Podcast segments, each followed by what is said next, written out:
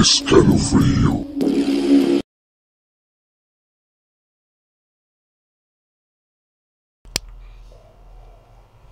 ¿Qué tal amigos? ¿Cómo están? Muy buenas noches, espero que se encuentren muy bien.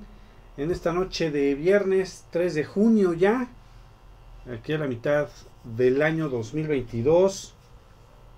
Esto es Escalofrío. Mi nombre es Uri para todos ustedes y estoy aquí con mi buen amigo Humberto. ¿Cómo estás? Bien, bien, mi estimado Uriel. ¿Qué tal? Aquí andamos. Y sí, fíjate que no había percatado de eso, pero sí, ya estamos a la mitad del año. Ya estamos a la mitad del ya se de año. bolito, ¿eh? Se está yendo rápido. Sí. Qué bueno por una parte, ¿no? Pues sí, qué malo, porque no manches, ¿a qué caramba hicimos todo? pues yo trabajaba, tú no sé, pero pero pues a ver qué onda. ¿no? sí. Está muy bien. Hoy está con nosotros este el buen Dark Knight. ¿Cómo estás? ¿Qué tal, Humberto Uriel? ¿Qué- ¿Cómo están? Buenas noches. ¿Qué tal, Danay? Buenas noches. Fíjate que ¿Qué dice? El calor hoy volvió a subir, ¿no? Pues yo lo he sentido igual de, de todos los días, ¿eh? Pues yo creo que como que esta semana había bajado y hoy en específico como que ya sentí un levantón de la... ¿no? Pero gacho, ¿eh? Pues yo estaba viendo hasta en este en documentales que creo que que iba a haber este un como frío espacial o no me acuerdo qué Que que iba a estaban bajar la diciendo que una onda gélida que posiblemente iba a atravesar todo el planeta ¿A poco? sí o sea no generado dentro del planeta por por los polos no y los vientos como regularmente pasa sino por este por cierta energía que venía del espacio Fíjate. Sí, así como la mentada este, lluvia de estrellas que nunca vi, gracias. Estuve como hasta las 3 de la mañana, como esperando que las miles de estrellas que según iban a caer con mi cámara y todo, y pues nunca pasó. Pues qué gacho, ¿no? Sí. Debieron de haber visto todo eso. Oye, fíjate que el día de hoy tenemos un tema muy interesante, fíjate que se me hizo muy interesante lo que estuve yo leyendo. Este, de acuerdo a una recomendación que nos hicieron de hablar de este antiquísimo, antiquísimo escrito, de los más in- este, antiguos que tiene la, la humanidad Ajá. su conciencia y es este del libro de los muertos, ¿cómo ves? ¿El libro de los muertos? Sí, ¿El de los egipcios? O sea, ¿es de ellos? ¿O ellos lo hicieron? ¿O habla de ellos? Fíjate que yo creo que es para ellos, pero ellos no lo hicieron. Ellos no, no, no, no, este, no lo escribieron, pero sí gente que estaba pensando en los muertos, fíjate. Es un texto funerario del antiguo Egipto. Sí, exactamente, es de los egipcios. Sí, además se, se utilizó desde el comienzo del, del Imperio Nuevo, que se le llama, algo así como en 1540, en el año 1540 antes de Chabelo. Antes de Digo, Chabelo. perdón, antes de Cristo. Antes- ah, sí, es que, es que yo veo la C, ajá, y yo digo que es Chabelo, ¿no? Hasta, fíjate, fueron casi 1500 años que se ocupó, porque hasta 60, el 60 antes de Cristo fue que, que se ocupó este libro. ¿Hasta cuándo se ocupó? 60, el año 60 antes de Cristo, desde 1540 antes de Cristo hasta el 60 antes ¿Se de estuvo Cristo. ocupando? Sí, 1500 años. Pues realmente está interesante porque recuerda que este texto está basado en otros escritos que ya tenían, Que estaban que exacto, acumulados más o menos eran a 5000 años antes de Cristo. a 5000 años. O sea, antes. este que tú estás diciendo aquí tiene un nombre específico, ahorita te lo voy a decir por aquí lo había apuntado en mi acordeón. Ajá, sí, para que no se nos olvide. Ajá. Sí, porque tiene unos nombres así medio locos. Medio rarones, ¿verdad? Así es. Sí, ahorita nos va a traducir joven. Eh, otra nos va a traducir Alberto, que él estuvo, este, fue a la primaria con el escribano, que lo hizo. ah, sí, aquí- no, yo creo que él sí debe de saber. sí, Déjame decirte que Dark Knight, Dark. Knight está aquí de invitado porque le vendió tacos de canasta a los albañiles que hicieron las pirámides de Egipto. Órale, Entonces, este, Él debe de tener conocimiento acerca de esto. Ajá, algo de saber, algo, algo yo ahí en este... Se pasan. Se llama el papiro de Annie. ¿Dianita la barbarita? Ajá. No, así nada más. Es que realmente que- hay que recordar que, por ejemplo, esto habla mucho sobre Anubis, Anubis, ajá. que precisamente es el dios egipcio El de dios los egipcio, muertos. Exactamente. Ajá, y este, uno de los papiros, porque son varios, pero hay uno de los papiros que originalmente está en el Museo Británico de Londres, eh, medía 5 metros y medio de largo por 39 centímetros de ancho. No manches, ¿a poco? Sí, porque acuérdate que antes eran papiros, no eran libros como los conocemos actualmente. En un rollo, ¿no? Exactamente, eran rollos. Ajá. Y el libro que tú dices que es más conocido, eh, el papiro de Annie, eh, es el, lo más completo que existe sobre el libro de los muertos, eh, que se calcula que fue escrito durante la dinastía en el siglo XIX, no, durante la dinastía XIX, Ajá, sí, en sí. 1500 antes de Cristo, Cristo. como bien tú lo dijiste. Así es. Ajá. De 1500 antes de Ajá, Cristo. Y es el que tiene el mayor número de capítulos que se conservan. Todos están decorados con dibujos que explican cada paso el juicio de Osiris. Así es. Porque todas las almas tenían que ser juzgadas antes de trascender. Sí. Y este papiro mide casi 26 metros de largo. No manches. Cuando ves. No, pues está chido, ¿no? No, fíjate que de hecho ese libro de los muertos es el nombre moderno que tiene el libro, porque como tú bien dices, viene de eh, como que es la recopilación, digamos, de Ajá. escritos anteriores que datan de, de 5000 años antes de Cristo, antes de Chabelo. Ahora fíjate, el nombre eh, egipcio original de, de estos textos, eh, transliterado, es a ver, ¿cómo se pronuncia esto? Tendríamos que cortarnos la lengua para pronunciarlo bien, porque sería Ru. No, pues no manchen. Sí está como raro, ¿no? Voy a estar invocando otra vez al chamuco, ¿eh? No, no. ¿Sí, ah? Ah, a lo mejor sí, ¿no? Sí, lo decimos tres veces, se nos aparece Parece aquí el chamuco. y A lo mejor es el Dark Knight y no sabemos. O sea, ya se nos apareció antes de invocarlo. Oye, fíjate que eh, sí es una tradición de ser. Bueno, es que también sabes que, que hubo, hay.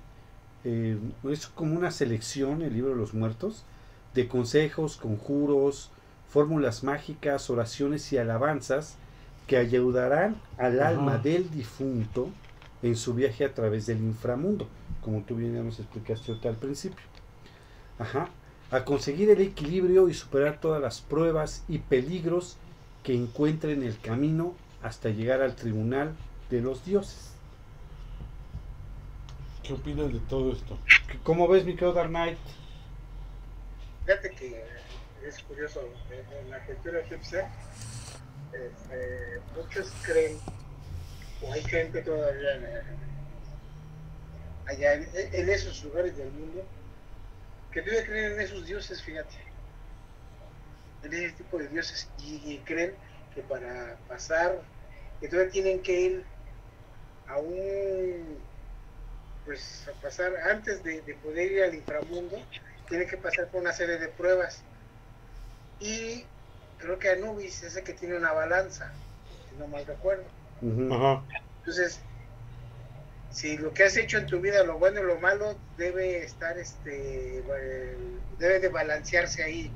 O sea, vamos, tiene una balanza en la que llegas y dices, si esto, pues, si, si la balanza se mantiene equilibrada, pues órale, pasas al segundo, a, a la segunda fase, en la que ya te llevan al, a- pues, al inframundo, ¿no? A, a- a- a morir en paz. Pero si alguna de las balanzas se va hacia el lado, o sea, no se equilibra, ya pelaste gallo, o sea, vas a quedarte ahí, este, como en penitencia. ¿A poco sí? Ah, eso es lo que Como es. pedido, como perdido en el limbo. Ajá, como- pues sí, como perdido en el limbo prácticamente. Pues más bien dices que te quedas en las arenas, te quedas como petrificado, o sea, ya no te mueves de ahí. Ya no sabe uno ni Ya, qué. ya no sales de ahí, tu alma se queda atrapada. Fíjate. Sí, pues es que debe de ser como raro eso, ¿no? Pues está medio, Medio fumado, porque realmente, digo, este. Tiene la mitología, no hay que hablar también, bueno, ya hemos hablado, pero hay que volver a hablar de, de la mitología de este lado, ¿no? Realmente de los mayas, de los aztecas, de los olmecas, que por ahí anda una lucha entre quién realmente es la, la cultura madre, ¿no? Si los olmecas o los egipcios. Sí. Entonces, eh, realmente si vemos acá el, el paralelismo, cómo eran, cómo se trataba el inframundo acá en este, de este lado, era pues creo que un tanto diferente a cómo lo trataban de aquel lado. Claro. Sin embargo, allá eh, te ponen como Ra, que era el sol. ¿sí? Y te decían que, por ejemplo, eh, bueno, fíjate que ahorita estoy, estoy pensando, todavía hay gente en la actualidad que piensa que la Tierra es plana. No, ya te explicamos, Darnay, ya te explicamos dos, tres veces. Ya, ya te explicamos, Darnay, que, este, que no, no te tienes que subir a la azotea de tu casa y que vas a ver la curvatura de la Tierra. Tienes que estar muy, muy, muy alto para que para que logres verla. A lo mejor subir en un avión. Los terraplanistas dicen que no, que no, es- no se ve ahí ninguna, una- ninguna curvatura, que todas las fotografías que se utilizan se utilizan con el famoso lente de ojos de pescado que le dicen. Es por eso que llegan a ver curvaturas. Ah, Ajá. fíjate, Bueno, entonces, igual que los terraplanistas, terraplanistas. igual que los terraplanistas hace más de 5000 años, los egipcios creían que el sol moría moría de un lado y que tenía que luchar contra seres y criaturas en el inframundo, en la oscuridad, y que al otro día renacía, bueno, no al otro día, ¿no? Ellos no lo medían así, pero que posteriormente renacía y renacía como un ser nuevo del, del otro lado. Y cada, cada día era una lucha. Entonces ellos decían que en la noche, por eso decían, por eso hablan de la oscuridad, porque realmente cuando el sol, que era lo que ellos creían les daba vida, que en parte sí, eh, les daba vida, decían que se apagaba, pues es porque viajaba al inframundo, Así es. tenía que pasar ciertas pruebas para el otro día renacer otra vez este reluciente y, y, ¿cómo se llama? y victorioso. Así es, de que sí pasó todo. ¿no? Exactamente. Entonces, como los terraplanistas, pues pensaban que eso pasaba cada día y que realmente la parte de la oscuridad del inframundo. También hay que recordar que eh, en el río Nilo, Ujú. sí, en este famosísimo río Nilo, ellos creían que convergían realmente pues todas las fuerzas. Lo que es la fuerza del inframundo, la, la fuerza de los dioses, la fuerza de, de la tierra, porque realmente no te hablan de un cielo. No. Entonces creían que realmente todo el misticismo estaba en algo que había debajo del río Nilo. Sí que era de ahí mismo, ¿no? Ajá, así es. No, pues sí. Fíjate que, este, bueno, pues el libro de los muertos, casi todos los ejemplares eran únicos, ¿no? O sea, Ajá. realmente, pues, como no había nada de lo que tenemos ahorita, pues, por eso era, eran únicos esa situación. Eh, pues se contenía una selección distinta de sortilegios, fíjate, cada uno decía como que algo distinto, ¿no? Ajá. eh, de todos los textos disponibles. Durante la mayor parte de su historia el libro no tuvo un orden o escritura definida, es decir, no tiene un principio y un fin. De hecho, desde el temprano estudio de un señor llamado Paul Barguet en 1967 sobre los temas comunes entre los diferentes textos del libro de los muertos, los egipcios, los egiptiólogos concluyeron que no había ninguna escritura interna, es decir, no tenía una una organización, digamos eso, ¿no? Ajá. Solo desde el periodo de, de la dinastía 26 en adelante, cuando se dotó el libro de, de cierta organización, es decir, de cierta Ajá. situación que tiene, bueno, pues el libro tiene capítulos. Fíjate, el capítulo 1 es cuando el difunto entra en la tumba, desciende a los infiernos y el cuerpo recupera el movimiento y el habla. Ah. Así es el capítulo, o sea, te entierran en el sarcófago, ¿no? Eh, desciendes a los infiernos al inframundo, como lo conocieron. Sí, sí, sí, aquí hay que hablar de inframundo. Porque recuerda que el infierno fue creado por la religión católica Así es. y la primera vez que realmente se describió cómo era el infierno, incluso se hicieron gráficas, fue por Dante Alighieri. Así es, por, Por el escrito, de- exactamente, por la Divina Comedia de Dante Alighieri, que este, pues ahí es la onda, ¿no? Ajá. Y entonces bajas al inframundo y el cuerpo recupera el movimiento y el habla. Es lo, así es lo que dice su capítulo, ¿no? Su primer capítulo, que es del 1 al 16, son los Ajá. capítulos del 1 al 16, nos explica el libro de los muertos, que pues el difunto entra ahí en su tumba y va a su viaje, ¿no? Luego fíjate, los capítulos del 17 al 63 es la explicación del origen mítico, mítico de los dioses y los lugares. Los fallecidos son obligados a vivir de nuevo a fin de que puedan surgir, nacer con el sol de la mañana. O sea, como una nueva vida. ¿Cómo ves, mi ¿Como querido? Algo Sí, similar. creen, en la renovación Una renovación. y una reencarnación, obviamente. Pero lo que pasa es que aquí no le llaman reencarnación, porque aquí reencarnación es cuando pasa hacia otro diferente a la al animal. Aquí ellos como que renuevan el mismo cuerpo que tú tienes. Es como una renovación. Eso es lo que es. Para ellos, obviamente. Ah, por eso sacan esto de las famosas películas de la momia, ¿no? Ajá, sí, exactamente. Es que en la momia, este, pues de lo que tratan es de que casualmente eh, leen, el, leen, bueno, sí, leen, Leen. encuentran y leen el libro de los muertos y así resucitan a uno que era bien hijo de su qué barbaridad, peor que Carlos Salinas de Gortari, Vicente Fox y, y este, y cómo se llama, y Calderón juntos. Entonces imagínate, imagínate nada más lo que estoy diciendo. Sí, no. Y este. Y que era peor que ellos tres juntos. Y, y lo reviven y es el que empieza a hacer relajo, ¿no? Así es, Y exactamente. creo que. ¿cuántas, ¿Cuántas películas son de la momia? Creo que tres, ¿no, Dark Knight? Son tres películas. Que la tercera tiene más algo que ver con la cultura china, pero Sí. las, dos, las dos primeras sí tienen que ver con la cultura egipcia. Ajá. Sí, exactamente. Oye, pues fíjate, el- si los capítulos del 64 al 129 nos habla de los fallecidos, que los fallecidos viajan a través del cielo en el arca solar como uno de los muertos benditos. Por la noche descienden al inframundo para, presentante, para presentarse ante Osiris. Recuerda que la Osiris es la, es la diosa, es la diosa madre para ellos. Sí, que son Isis y Osiris, ¿no? Ujú. ¿Cómo ves? Órale, interesante. Ahora fíjate, los últimos capítulos, que es del 130 al 189, tras, a- tras haber sido reivindicado, el fallecido asume el poder en el universo como uno de los dioses. Esta parte también incluye diversos capítulos sobre amuletos, protectores, provisión de comida y lugares importantes. Qué loco. ¿Cómo ves? Pues está interesante. Fíjate que me llama la atención, por ejemplo, paralelismos que luego llegan a tener aquí. Porque aquí dicen que, que se los llevan y tienen que pasar por un juicio, ¿no? Sí. ¿Se los lleva alguien en especial? Este, no hace cuenta que van al inframundo y después de llegar al inframundo ya ¿Pero ¿Cómo este, llegan? ¿eh?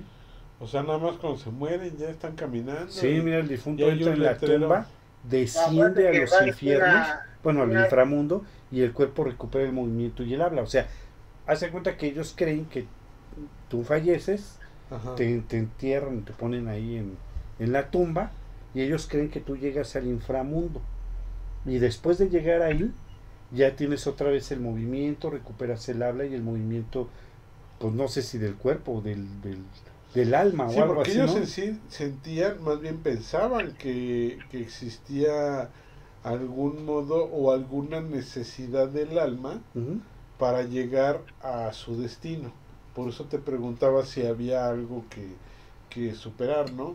Ajá. Porque aquí cuando el alma viaja hacia el inframundo, eh, recordemos que los egipcios tenían la costumbre de enterrarlos con objetos que ellos creían que le iban a servir en el camino. Los llegaban a, este, si era por ejemplo, pues los faraones, los, incluso los enterraban hasta con sus sirvientes, Sí, sí, sí. Con sus sirvientes, con muchas pertenencias, con mucha riqueza, por si se le fuera a aparecer en el camino algo. Ajá, sí, sí. según Entonces esto. era una de las creencias. Te lo digo porque, por ejemplo, si tú te acuerdas de la cultura acá con los griegos, ¿sí? En el inframundo, cuando van al inframundo, realmente se encuentran con un río.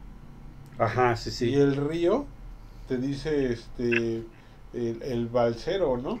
Tienes que esperar al balsero, pagarle, Ujú. y el balsero te va a atravesar del 10 otro lado. Se llama este Caronte, precisamente Caronte, el balsero se ajá. llama Caronte. Así es. Y ahí la costumbre era de ponerte una moneda en cada ojo Ujú. y así te enterraban, porque era el pago a Caronte para que te ayudara a cruzar al Acá, otro lado. así es. 10 10 diafragmas. ¿Diez diafragmas? Sí. ¿Así se llamaban? Sí. Lo pasan en Harry, en, en Percy Jackson. ¿Ah, sí? Sí. Sí, Ah, no, pues no me acuerdo. Sí, ¿verdad, Dark Knight? sí, sí, sí, sí, lo mencionan. en- No, no me Ya ves, 10 diafragmas es lo que te cobras. Sí. Bueno, Y ahí, ¿no? En la este- historia. Y aquí re- retomando, por ejemplo, aquí en el en el inframundo maya, que es el Mictlán, El Mictlán. Micantlicutli, Sí, es, este, es, es la que rige el inframundo maya. Ahí igual hay una especie de río de las almas, Así es. pero ahí los que te ayudan a cruzar son los choloscuincles. Ajá, los perros. Los cholos- perros. Los perros cholos. Son los perros guardianes. por Fíjate, eso ¿te has fijado? muy Esto también es eso. interesante que en varias culturas Tienen esa una visión similar. Ajá. Algo por ahí ha de haber. algo, algo a de ser cierto. ¿no? Algo ha de ser cierto, exactamente. Sí.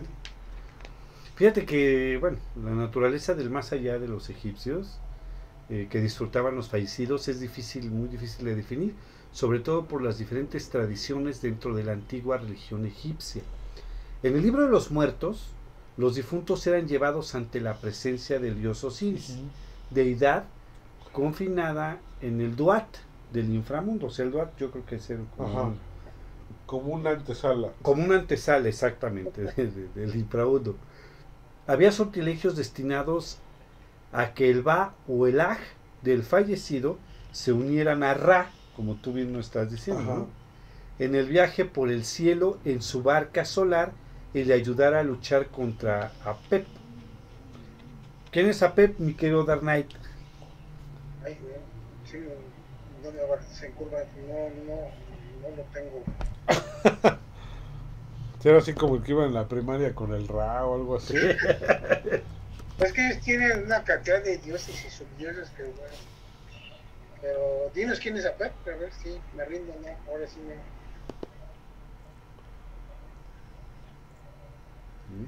No, por eso te digo.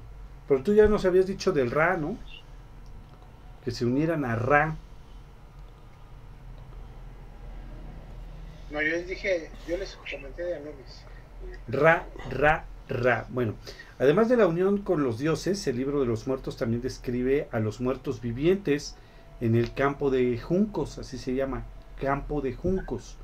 Una versión paradisíaca y abundante y exuberante del egipcio real. O sea, había una, pues, ¿cómo le llamaríamos? Como una dimensión igual a- al, Eh, es ¿No? como el paraíso, hombre. Ah, Exactamente, pero era igual y ahí estaban pues, los muertos vivientes, en la que había campos, cosechas, ríos, animales y gente. Al fallecido se lo veía eh, encontrándose con la gran Eneada, de Eneas, me, me imagino, ¿no? Un grupo de dioses, así como sus propios parientes. Aunque el campo de juncos se entendía como placentero y generoso, que es como si fuera el, el paraíso, como dice Dark Knight, eh, ahí era ahí era necesario trabajar fíjate. O sea no es como el, el cielo católico por decirlo así que tú llegas y no haces nada no ahí era necesario trabajar razón por la cual en los enterramientos se incluían numerosas y pequeñas estatuas, llam- esta- estua- estatuas llamadas Ushepti, que iban inscritas con sortilegios, también incluidos en el libro de los muertos, cuya función era hacer cualquier trabajo manual que el fallecido necesitara en la otra vida. Ajá. Los difuntos no iban al lugar en el que moraban los dioses, sino que también adquirían características divinas, razón por las que el libro de los muertos se le menciona en numerosas ocasiones como el Osiris. El Osiris. Fíjate, eso está interesante, o sea, tú ya te moriste, te- eres, fuiste bueno, te fuiste al cielo, pero ahí todavía tenías que trabajar para poder estar ahí en el, en el paraíso. O sea, ¿no era de gratis? No, no era de gratis. Chale, nada es de gratis en esta vida ni en la muerte. Ni Entonces, en la muerte. Que ellos juzgaban más a las. Ahora sí que. A, la- a las personas que iban, ya morían, se, se supone que se les juzgaban, era mucho con eso. Y eso es lo que les digo de la balanza. No, si, si la balanza, si la balanza permanecía, permanecía en equilibrio, significaba que el fallecido había llevado una vida ejemplar. Tras lo que Anubis los llevaría hasta Osiris y ahí podría encontrar su sitio en el más allá, convirtiéndose Sí. en el Makru.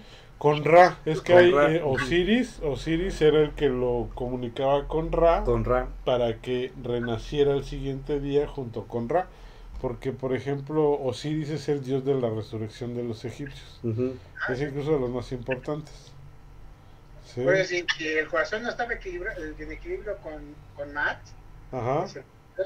lo esperaba la temible bestia Amit, la devoradora, lista para Ah, irrumpirlo y mandar la vida de la persona en el más allá a un cercano y poco placentero final.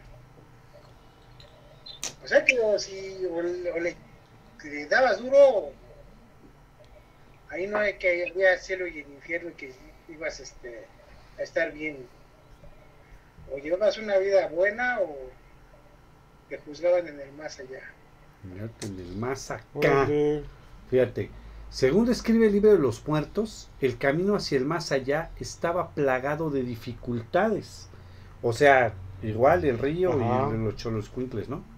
A los fallecidos se les quería atravesar una serie de puertas, cavernas y montañas vigiladas por criaturas sobrenaturales y aterradoras, que iban armadas con enormes cuchillos y distintas armas. Son representadas con formas grotescas, normalmente con cuerpos humanos y cabezas de animales, o con la combinación de diferentes bestias. Sus nombres, por ejemplo, eran, por ejemplo, es un ejemplo, Dark ¿eh? El que vive entre las serpientes, o el que baila en sangre. Eran igual de grotescos los dos personajes. El que vive entre las serpientes. Y el que baila en sangre.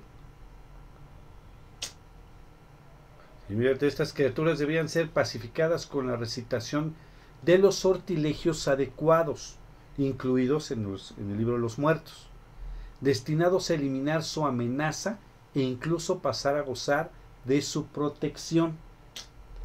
Otro tipo de criaturas sobrenaturales eran los asesinos, que mataban a los injustos en nombre de Osiris. Ajá. El libro aleccionaba a su propietario para escapar de su atención. Además de estas entidades sobrenaturales, había otras amenazas de animales reales o imaginarios como cocodrilos, serpientes o escarabajos. ¿Cómo ves? Pues está interesante, ¿eh? Está chido, ¿no? Sí. Pero más que nada. Eh, Ajá, vas, vas, vas, este Dark Knight. Decía que el, el- que el muerto o sea, podía conocer su destino si que el sol se metamorfosea, o sea, cuando hay una metamorfosis del humano, en un halcón de oro, en una flor de loto, que se abría al alba y cierra durante la noche, en la garza Venu, que es una, es una ave posterior al fénix de los griegos, o en una golondrina. Eh, este podrá ser dueño de sus actos revocar su poder si se transforma en un cocodrilo o una serpiente, lograr la superación de la muerte al adoptar la forma de Dios, o, o la de un Ba, elemento intangible del ser humano vivo. Fíjate que o sea, su, su- la cultura egipcia es muy interesante. O sea, tiene muchas cosas y son de las que más se ha investigado. ¿eh?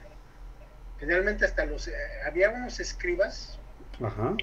que, escribían- que, que les daba una serie de pasos para que llevaban los faraones en, en sus sarcófagos Sí.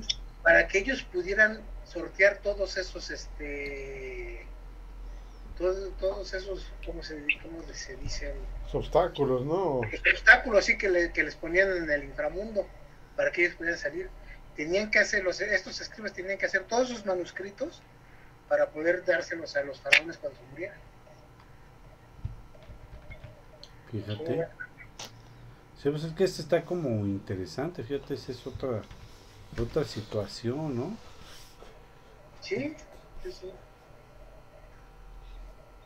Está, está raro, fíjate. Así es. Todo enfocado precisamente a Ra, Arra, el dios del sol. el dios del sol. Ajá.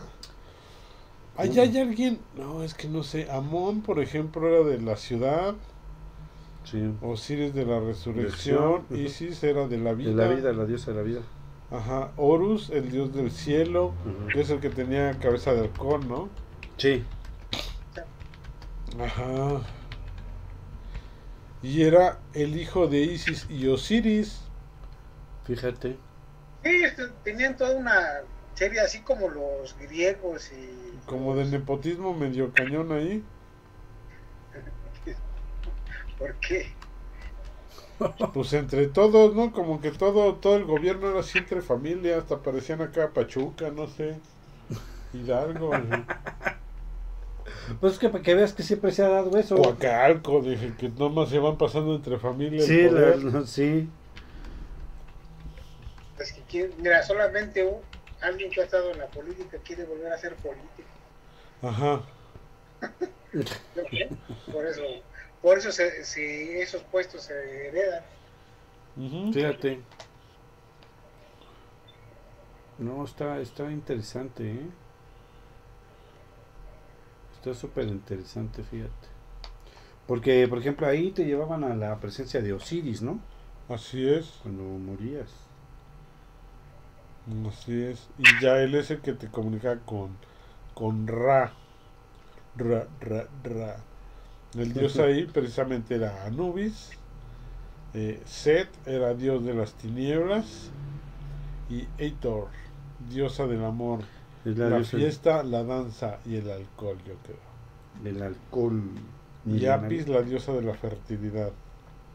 Sí, esos son los dioses que eran efectivamente de los dioses griegos, ¿no? No, los dioses egipcios. Digo, los dioses egipcios. Sí, no, los griegos no. Fíjate que los griegos sí tenían como que una deidad este Más acá, pues, ¿no? principal que era Zeus Sí. y este y todos ellos eran hijos de este del tiempo, ¿cómo se llama? ¿El Cronos? Cronos, exactamente, todos eran hijos de Cronos. O sea que había como una deidad principal de la cual venían las deidades secundarias y principales también. Que era este que era en este caso Zeus, ¿no? Pero aquí no hay algo así como al nivel de Zeus del lado egipcio. Ajá. Digamos que a lo mejor el que más los puede representar fue este Ra. Así es. Ra. Pues sí. Sí, efectivamente. Bueno, estamos hablando del libro de los muertos. De estos escritos antiguos, porque también ya hay un Necronomicon que tiene como subtítulo, ajá, sí que tiene como subtítulo el libro de los muertos o libro de los muertos. Pero no, estamos hablando del real, ¿no? Del Real, sí. El Necronomicron fue escrito por Howard Phillips Lovecraft. Así es. no recuerdo en el año que lo escribió, y es un libro que principalmente te enseña a cómo abrir, no recuerdo, son las siete o nueve niveles del infierno. Ajá, sí. Para llegar al, al, al centro del infierno, vaya. Y te enseña cómo abrir esos niveles uno por uno. Y en cada uno pues tienes que pasar ciertos retos, ¿no? Para que por fin llegues y puedas ganar. No sé qué carambas ganarías estando a la mitad del infierno, pero eso es lo que vas a ganar cuando logres este hacer todo, porque son una serie como de conjuros, pasos, Sí, para que tú vayas puedas cruzando cada una de las puertas. Exactamente, como que digamos que es tu. Ay, ¿Cómo se llama este? Tu acordeón. Para Así que vayas, es. ah, mira, ya encontré al que vive entre las serpientes, tengo que hacer esto. ¿no? Ya vivo, ya encontré al que está, este, caminando en sangre, tengo que hacer esto otro, ¿no? ¿Qué pasó, Dark Knight? Digo que no duden que de ahí, de ahí han salido varias cosas con lo del Necronomicon. Ya que dicen que, que este libro pues, finalmente tiene pasos y conjuros para la necromancia. Así es. Mucha gente ya media dañadita ya de su cerebro que creen todo ese tipo de cosas, pues lo ha querido usar para hacer eso. Entonces, para ver los ritos de que despertar a los muertos en ciertas dimensiones y tergiversan todo lo, lo- lo que los lo que la cultura egipcia hacía, ¿no? Aquí ya lo tienen ya más para para hacer brujería o magia negra. Entonces, pues ahí se puede derivar todo eso del Necronomicron y todas esas cosas. Sí, así es. Hoy vamos a mandar unos saludos. Saludos a Rich Panfi, también a Miranda López, a José Gavino, Angie Álvarez, Alberto Morales y a, por aquí tenía yo otro, eh, Nashley Rubio y Nubia Martínez que nos están escuchando. Un saludo, muchas gracias por escucharnos. Un saludo a todos ellos. Sí, ¿cómo ves, mi querido Dark Knight? ¿Qué opinas tú sobre esto? Yo creo que es muy interesante toda la cultura egipcia. En este caso, la vida de los muertos sí es algo, pues, se puede interpretar de muchas formas. Pero Ajá. ya, lo hemos, ya lo ha platicado Humberto, lo has platicado tú, finalmente hay una serie de pasos para llegar a, a trascender, como se le dice, tienes que pasar por una serie de pruebas antes. Y eso es lo que tienes acá. En la religión católica ya te moriste, ya Dios. Si eres malo te vas al infierno, si eres bueno pues ya te la vas a, te la vas a pasar campechanamente. Bien, campe no, ahí sí le tienes que... Por acá no, acá te juzgaban y tenías que hacerlo. Además que eso no, no era para todo el mundo, ¿eh? Sí, no, no. Eh, había niveles en la sociedad y no había mucha gente que este que tuviera un funeral decente. ¿no? Entonces, los- finalmente las, las tumbas o todo lo que se ha encontrado de ellos fue porque es gente de que estaba en una, en una sociedad más alta que, que los simples mortales.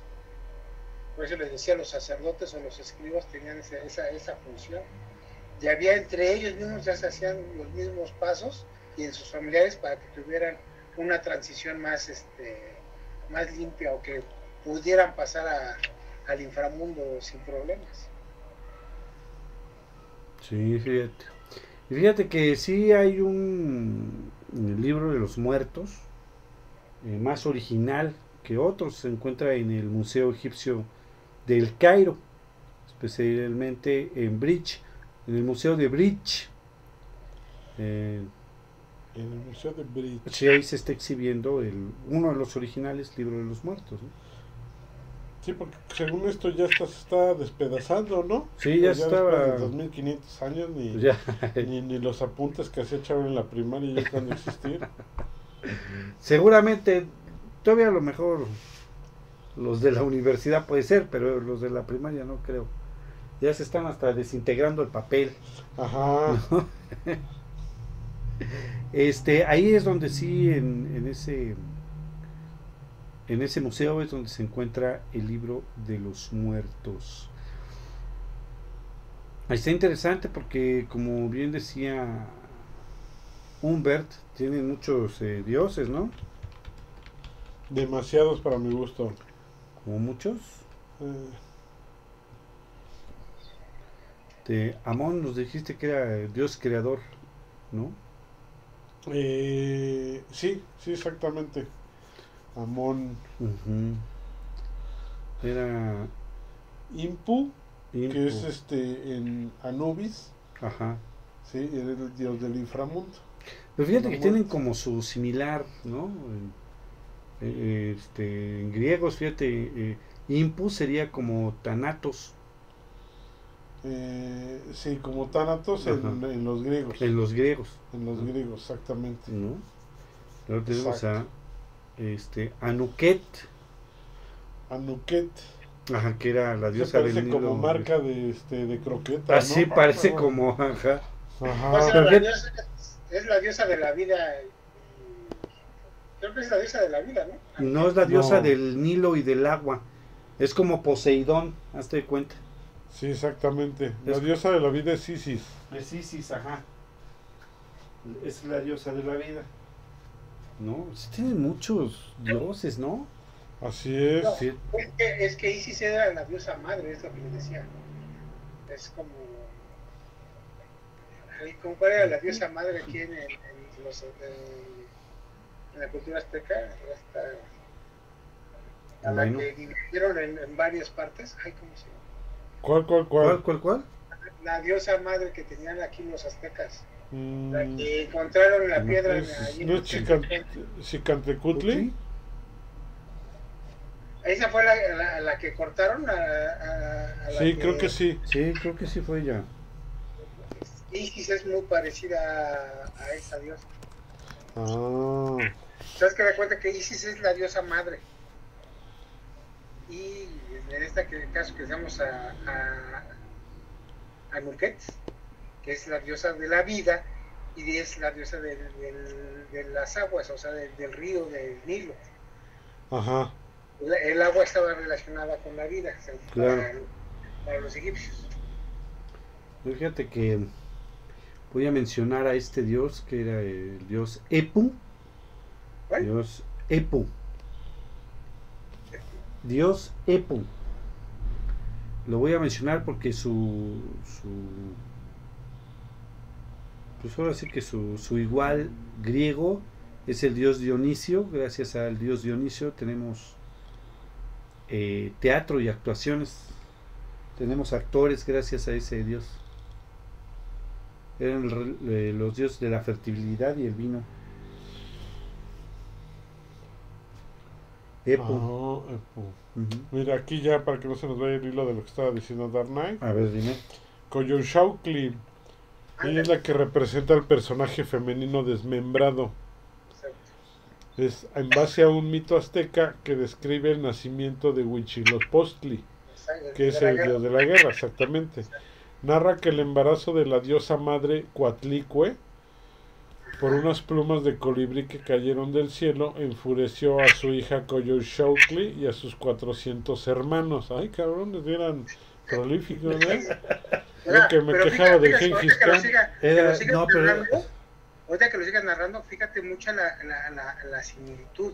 Ajá. Los, los dioses de Egipto tampoco eran así que muy, muy buena onda, ¿eh? Fíjate, sí- síguele, síguele, Humberto, porque eso está interesante. Ah, sí. Se enfureció a su hija Coyolxauhqui y a sus 400 hermanos. Los Senchoncinsanagua, estrellas del cielo del sur, quienes decidieron matar a su progenitor. Fíjate. Ajá. Huitzilopochtli defendió a su madre Coyolxauhqui, a la cual decapitó para después arrojarla al cerro de Coatepec. Este mito simboliza la lucha entre el sol y la luna y reside en la importancia del monolito de Coyolxauhqui, deidad lunar mexica. Y esto se descubrió en el 78 en el Templo Mayor en la antigua Tenochtitlan. Sí, Sí, una diosa muy importante, es una diosa, es la- decían que era la diosa madre. ajá. Pero no, la, no recordaba el nombre, pero ahorita que mencionaste toda la historia, que la leíste, me acordé de eso. Hubo un programa muy interesante en, en, en History Channel 2, que es- se llamaba Guerra de Dioses, creo que se llamaba Guerra de Dioses. Y esas que narraste este, ahorita, Humberto, Ajá. ahí lo, ahí lo hicieron de una forma, pues a lo mejor representativa con dibujos y algunas cosas animadas, ¿no? Pero estaba muy interesante esa, esa historia. Sí, exactamente. Yo sé que aquí ya es cuando surgen los famosos dioses protectores, ¿no? Acá como de este lado tienen a, a varios, aquí tenemos a Tlaloc, a Quetzalcóatl, Tecastlipoca y. Huitzilopochtli. Entonces como que había una creencia que realmente no me explico de dónde se generó hacia, hacia las deidades.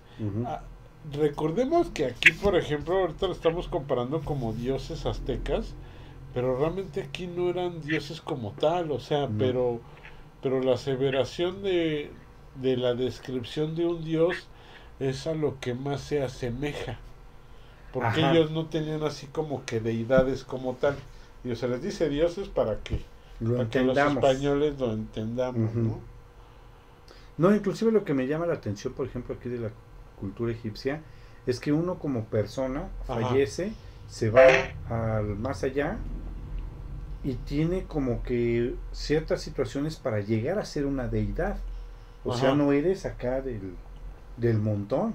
Ajá. ¿no? Eso también me llama mucho la atención. Pero ahí cualquier hija de vecino podría ser dios entonces, ¿no? Si te, ahora sí que me voy a oír muy occidental, pero si te portaste bien, sí. Porque acuérdate que tenías que seguir ciertos lineamientos. Exactamente. ¿Ves? Ajá. Pero fíjate, eh, eh, el Horus, el dios Horus, también es uno de los más importantes. Ajá. Ajá. Eh, Fue el gran dios. Reinó en Egipto antes que los faraones y formó parte de diferentes trilogías. Ah, fíjate. importante, junto a, a Isis y Osiris.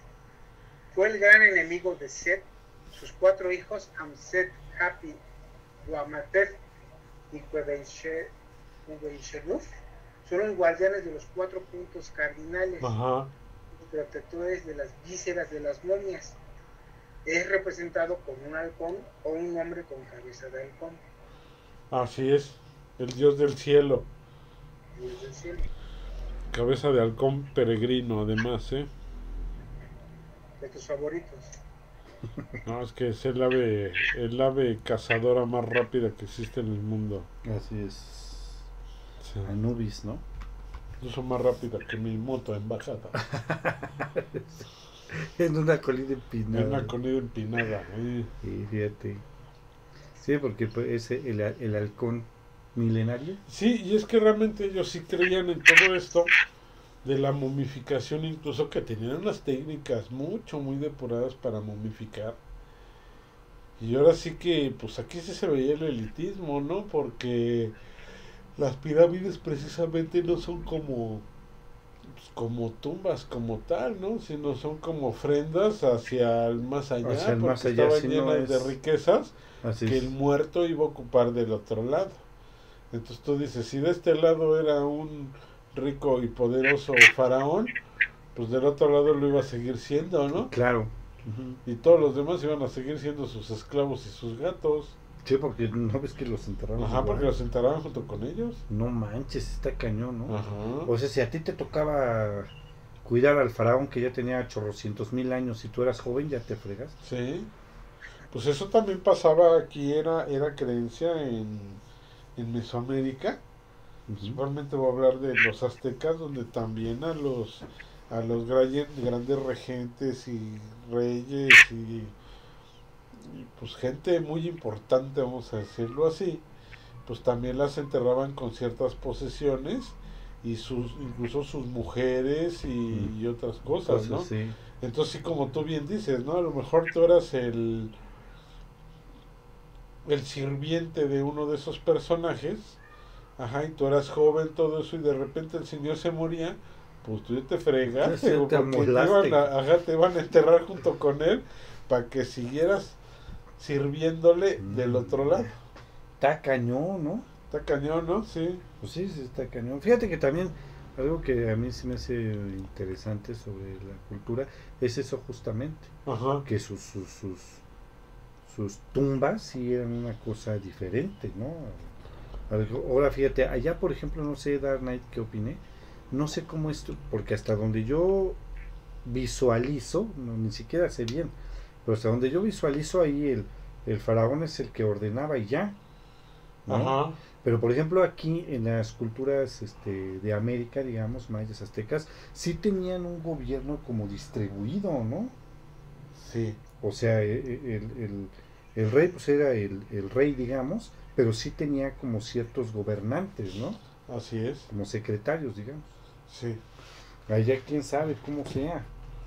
No, realmente no. Allá no tenían Eh, lo desconozco, pero sí era más como una monarquía. como una monarquía, ¿no? Sí, Que se la trataba más todo como una monarquía. Y aquí sí tenían un gobierno bien planificado, ¿no? Bien planificado.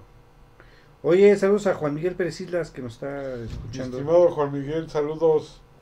de donde quiera que esté, a Guadalupe Moreno y a Marín eh, JL que se acaban de unir hace unos minutos a escucharnos en el Facebook. También allá en Utah, ¿eh? que nos han estado escuchando. Ah, un saludo a Utah. Ya tenemos fans allá. allá.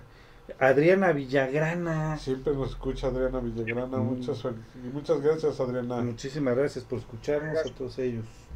Este, sí, fíjate que está interesante esto y entonces ese libro te explicaba cómo podías pasar y ya llegar a, al paraíso.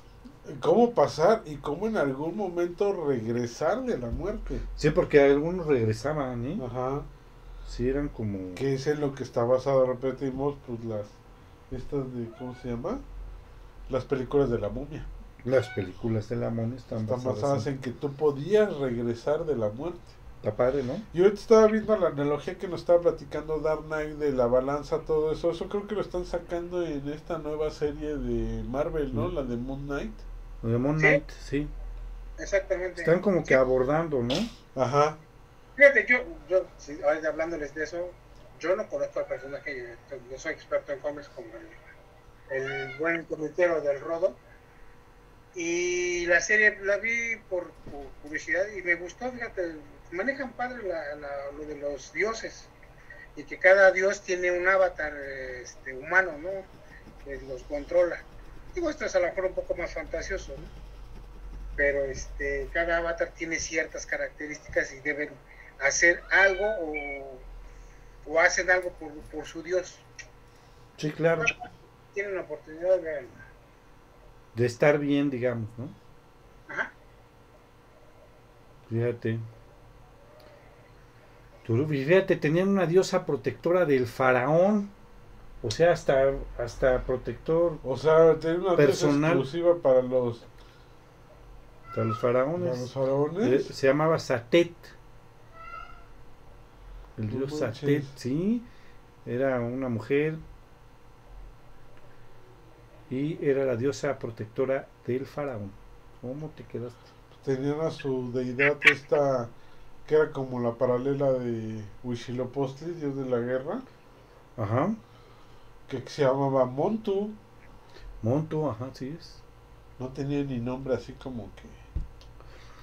Ay, no, bueno, quién sabe, a lo mejor en, en egipcio quieren decir otra cosa, ¿no? Ajá. Fíjate que no es por, por demeritar, finalmente es una de las de las culturas antiguas Sí, más de grandes que de las civilizaciones, primeras ¿no? civilizaciones que se tienen registro. Sí. Pero este, investigando ya ves que hemos hablado mucho sobre cómo trataban aquí a los muertos en el Mictlán, Sí, todo eh, eso. cómo es toda la mitología aquí azteca y pues no es que uno sea de acá, de este lado de en América, ¿no? Pero como que de este lado se trataba de una manera que a mi apreciación me gusta más. Incluso vamos a hablar porque ya no ya en- en- ya ves que leyendo todos estábamos leyendo este tipo de textos nos dimos cuenta que acá también tenemos algo así muy parecido a los zombies. Así es. Eso va a vamos a estar muy en un programa. Ese programa va a estar muy, muy interesante. Ajá. Vamos a invitar a todos nuestros amigos que nos están escuchando en las distintas plataformas, porque efectivamente eh, tenemos un programa el día 15 de julio, algo así, Ajá. viernes 15 de julio, es decir, en un mes, vamos a hablar de los Kimen.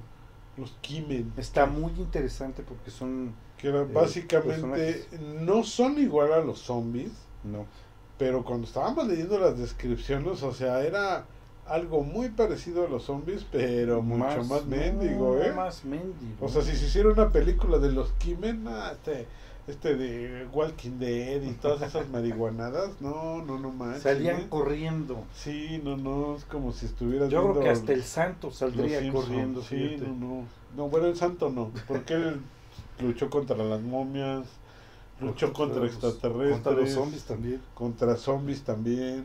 Y Pues no, o sea, pero ya no tenemos al santo. Esa es la bronca. La Ya no está el santo para re- recetárselos. Pero está su hijo del santo. Y ahora ya está el nieto del santo también. Pero ahorita ya son generación de cristal, ya a lo mejor ya no. Se, Sí, a lo mejor ya no se la rifan igual. se ¿no? rompen a la primer cachetadota. Hijos de Sí, efectivamente se rompen a la primera de cambio. ¿Cómo ves? Bien, bien, bien. ¿Cómo ves? ¿Cómo ves esta situación, mi querido Dark Knight? Ya se durmió. ¿Ya se durmió?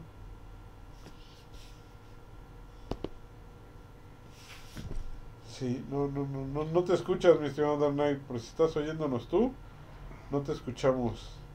Tienes tu... Perdón, sí, sí, me, me, poquito, discúlpenme. como me que me se fue- dormí un poco. Se fue al inframundo. Se fue al Un inframundo. rato, sí. Perdón, es que tuve que abrir la puerta. Ah, está bien.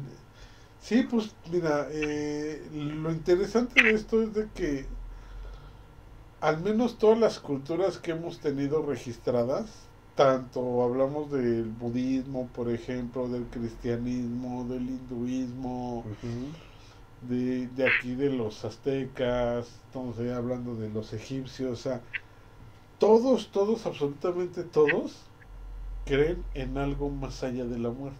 Sí, todos, todos, eso es algo que se repite mucho. Entonces es interesante esa parte, ¿no?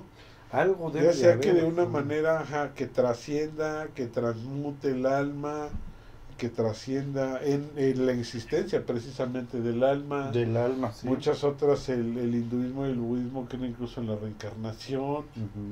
Ajá, acá vemos que también creen en la reencarnación, pero acá creen en la reencarnación en el mismo cuerpo, no en la reencarnación en otro cuerpo. En otro cuerpo tiene que ser el mismo. Pero todas son así como que muy similares en ese aspecto donde te dicen, es que esto sí se podía hacer. Ese es algo muy interesante que vamos a ocupar ahorita. Tú, por ejemplo, tú, tú, ¿crees en, en, en, en el más allá? ¿Qué crees que haya más allá? Después de que mueres. Más allá de que, más allá de, De la muerte. de la, ya pensé que de la orilla del planeta donde Oye, los que no es plana. Te estoy diciendo que no es No, plana. por eso dije planeta, porque Ah, está ah. plano. Ah, sí, claro. ya sabes cómo somos. No, ya Sí, sabes cómo te somos. caes bien. en la orilla ahí, ya le caes en las patas a este. ¿Quién era? Atlas. Atlas, Atlas, sí, piensa, sí, Atlas. sí, sí, se me fue. ¿Quién está cargando ahí? Le caes en las patas al Atlas, ¿no? Atlas 1, Atlante 2. Oye, ¿pero tú, tú crees que hay eh, otra vida o no? ¿O piensas que es otra cosa diferente? Yo sí pienso que hay otra vida después de esta vida. O al menos eso quiero pensar, ¿no? Claro, Pero yo que- sí, sí, sí, sí diría que sí. que si tú, Dark Knight, Sí, definitivamente sí. Más que otra vida, siento que pasamos a otro, que nuestro, nuestra alma nuestra conciencia pasa a otro, Plano, Otro. como trascender, ¿no? ajá, a otro plano exactamente. Sí. está interesante, ¿no? ¿Sí? No, no, Cada uno tiene una visión de lo que es esa transición de uno. ¿no? Yo, digo yo, yo creo que sí está como raro y además pues es cada uno tiene su creencia ¿no? y en ese aspecto pues los egipcios también. Sí, exactamente. como Digo, pienso que aquí el, el mayor mérito del libro de los muertos que escribieron los egipcios, vamos a recordar que también estamos hablando del otro libro de los muertos que es el Necronomicon. Léanse el Necronomicon, ¿eh? Realmente sí, está, está, está, está fumadón de Lovecraft. Chido. Pero te da más idea, él como que está más pegado al inframundo de Dante Alighieri. Ajá, Ajá, y aquí es- en el este en el libro de los muertos creo que su principal eh, valor para mi gusto no es tanto que te enseñe qué onda con los muertos después de que de- después de que fallece, ¿no? Sino que realmente es la cultura y la creencia que se tenían hace pues, más de 5000 años. Sí. Porque estás hablando de si son escritos que se basaron. El libro de los muertos dijimos que tiene 1500 años antes de Cristo. Estamos hablando de más o menos unos 3500 años, Algo así. ¿sí? Pero que están basados en textos de, De hace 5000. 5000 años antes de Cristo. O sea, hace que 3500 años antes de que este libro, que digamos que es la versión más reciente del libro de los muertos de los egipcios, se Así es. creara, ya existían otros escritos. Así es, que de ahí Entonces, se basaron hace para 5000 escribir. años antes de Cristo, ya creían ellos en eso. Y esa historia trascendió durante 3500 años, ¿eh? No, y ve tú a saber desde cuándo tenían la idea de, de escribir esos escritos, Ajá. o sea, desde cuándo tenían esas ideas ajá, para poder escribirlos. Exactamente. No, o sea, también eso cuenta, ¿no? Sí, no, ¿Quién no, sabe? porque pues, todavía a Gutenberg le faltaban bastantes años para nacer. Sí, no. Y este. Chabelo ya había nacido, ¿verdad? Chabelo ya, pero pues todavía no sabía escribir, él estaba en la onda de los cuates. Y, Ah, sí, cuate! sí, Y sí. sí, Y él- las catafixias. y él se pasaba catafixiando cosas. Ya Claro, después sí. acá le cambió el nombre cuando vino a Mesoamérica de vacaciones. Y acá le puso el trueque, ¿no? El trueque, sí. Pero ¿no? allá en Egipto era las Las catafixias. catafixias. Ay, sí, como. Ahora resulta, ¿no? Que en una, cata, en una catacumba ahí vas a encontrar una, una pirámide, vas a encontrar ahí uno, A dos lo y tres. mejor ¿no? él catafixió uno de los papiros del libro de los muertos. Ah, puede ser cosa, con ¿no? otra cosa, sí. Gracias a eso tenemos el libro de los muertos porque lo catafixió por otra cosa. Por otra situación, Sí, claro. Puede ser. Es una Es posibilidad. una no sé. leyenda. Es una leyenda Es una urbana. leyenda urbana. Sí, claro. Que data de chorro mil quinientos años Así antes de es. Chabelo, ¿no? Exactamente. Muy bien. Oye, pues este, fíjate que estaba bien interesante todo esto. Esperemos que eh, pronto tengamos más información. Si tienen algún tipo de comentario o pregunta, pues déjenlo en los comentarios. ¿no? Sí, después ¿Para hay qué? que hablar del libro otra vez de los inframundos. Ajá. Este, de los inframundos mayas. Está padre, ¿eh? Sí, aztecas también, que Está son todo. mucho, muy similares. Que, que ahí sí hay muchísimo paralelismo, no aquí tanto con los egipcios, pero hay muchísimo paralelismo con los aztecas, Sí. lo que es el Mictlán, El Mictlán. con el infierno de que ilustró Dante Alighieri, que es el infierno católico, por así decirlo, Por así que te habla de los nueve niveles del El inframundo. mundo. Ajá. También casualmente hay nueve niveles del Mictlán. Así es. Entonces tú dices, ah, caray, o sea, eso se me hace como que Por eso más te digo que lo que está ¿no? interesante es que se- pues eran culturas culturas completamente ni aisladas, se conocían. ni se conocían, una estaba de un lado del mundo y la otra del otro lado del lado, sí, mundo, exacto. y este dicen, bueno, ¿y cómo es que estos cuates pues le acertaron? O sea, ¿por qué nueve? ¿Por qué no siete? ¿Por qué no cinco? ¿no? Así es. Y Que del otro lado eso. pensaron lo mismo. Así es. Sí está como interesante Está, está bueno. en este planeta llamado... Que fíjate cómo somos de Contreras. No obstante que el planeta, su mayoría es agua, ¿cómo le pusimos? Tierra. Tierra, Sí. ¿no? O sea, sí somos de Contreras ahora en... en No los- rima planeta agua con planeta tierra, soy el mejor planeta tierra. Yo, este, ¿cómo ves? Es, es que es terraplanista, sí, es planista.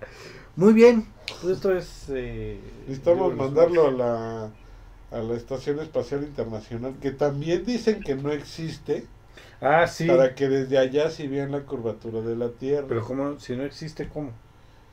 Están mensos, porque fíjate, hay un programa, eso es interesante, fíjate, porque Sí. tú sabías que hay una, si tú buscas en internet, hay páginas que te calculan a qué horas vas a ver pasar la Estación Espacial Internacional por donde tú vives. ¿A poco? Sí, y yo sí la he visto. Estás ahí al tiro con un telescopio porque se ve que pasa rapidísimo, ¿eh? O sea, sí, sí pasa, pero te dice, a donde tú estás va a pasar tal día a tal hora aproximadamente. Y una vez yo agarré y tenía creo que uno o dos días de diferencia y dije, a ver, voy a subirme. ¿Y qué crees que sí la logré ver? Fíjate. Necesitas sí realmente un telescopio y una habilidad increíble para manejar el telescopio porque sí pasa rápido. A lo mejor para ver a los astronautas ahí saludándote por la ventana. ¿no? Hola, ¿cómo estás? Porque aquí realmente lo ves como un objeto brillante que está reflejando la luz del sol y lo ves como pasa muy rápido. Sí, Pero esa es una muestra de que sí se ha llegado al espacio. La otra muestra son pues, los satélites. Es que lo que yo preguntaba ese día, ¿te acuerdas? Estábamos Ajá. platicando de eso. Digo, ok, vamos a decir que tu teoría es cierta. ¿Y los satélites qué, cómo, o qué? O sea, ¿me explico? Sí, eso se ponen a una altura mucho, muy A grande un- para que entren en órbita Sí, y se pueda generar un una ángulo, triangulación, exactamente. una triangulación para poder librar la curvatura de la Tierra. Ahora, si tampoco creen en los triángulos, pues váyanse con los griegos Sí, claro. Sí, y ahí les van a enseñar trigonometría, Sí. que habla de los triángulos. En caso de que no crean en la trigonometría, En entonces... caso de que no crean en la trigonometría, véanse el pato Lucas en el país de las matemáticas de Disney. Ahí te El pato explico. Donald. ¿Eh? El pato Donald. El pato Ajá, Donald, sí es el pato Donald. el pato verdad. Donald de El Disney. pato Donald el de Disney en el país de las matemáticas. A ver si ahí también. sí, claro. En caso que no crean en Disney. No, no se está ya. En caso de que no crean en Disney, pues que visiten Disneylandia. Exactamente. ¿no? Ahí ya pueden, les van a contar Ajá. toda la historia de Al Disney. ratón. Miguelito. Al ratón. Miguelito, exactamente. Muy bien, pues esto fue este escalofrío. Ya nos, nos resta eh, invitarlos para dentro de ocho días, que es día 10 de junio. Ajá. Tenemos Arkham con el tema Leyes y mitos de los vampiros. Ajá. Va a estar con nosotros Dark Knight, por supuesto eh, Darius, que van, nos van a estar platicando acerca de esto. Darius. Darius y Dark Knight también. Árale, ¿Y el vampiro Ethan? Y el vampiro Ethan ojalá se comunique ese día. Y, Sí. Ese, si nos estaría escuchando, estaría bueno que que hablara, ¿verdad? ahora se conectara ahí con Sí, exactamente. Sí, también Estaría vampiro padre. ¿no? Sí, porque Darius se le va a pasar hablando de Crepúsculo, crepúsculo. y- Por y eso si que te la fijas en, en la, relación que mandé, le prohibí y- tremen- terminantemente. No, y que no, que otra vez que hagan Crepúsculo Reload y, No. este, y si hicieran Matrix, ¿por qué no Crepúsculo? Acá, ¿no? Y todas esas ondas, sí. Entonces, jalas. Oye, y dentro de 15 días que vuelve a tocar escalofrío, tenemos la segunda parte de estas historias de terror que nos han estado mandando, Ah, sí, ¿no? Para que se conecten va. y nos hagan el favor de escucharnos. Muy bien, pues muchas gracias, mi Knight, No, pues por tu visión del inframundo. Gracias a ustedes, estuvo interesante el Tu programa. visión del Averno. Del esto es interesante para nuestros que escuchas. Así es, efectivamente. Así es, así que pues nos vamos, mi querido Humberto. ¿Te quedas o qué? No, no, no, ya vámonos, nos vayan a jalar las patas aquí los del inframundo. Sí, no manches, qué feo se sentir. Cuídate, Órale, excelente estamos semana, viendo. amigo. Cuídate, Dark Knight, bye. Sí. Hasta luego, bye.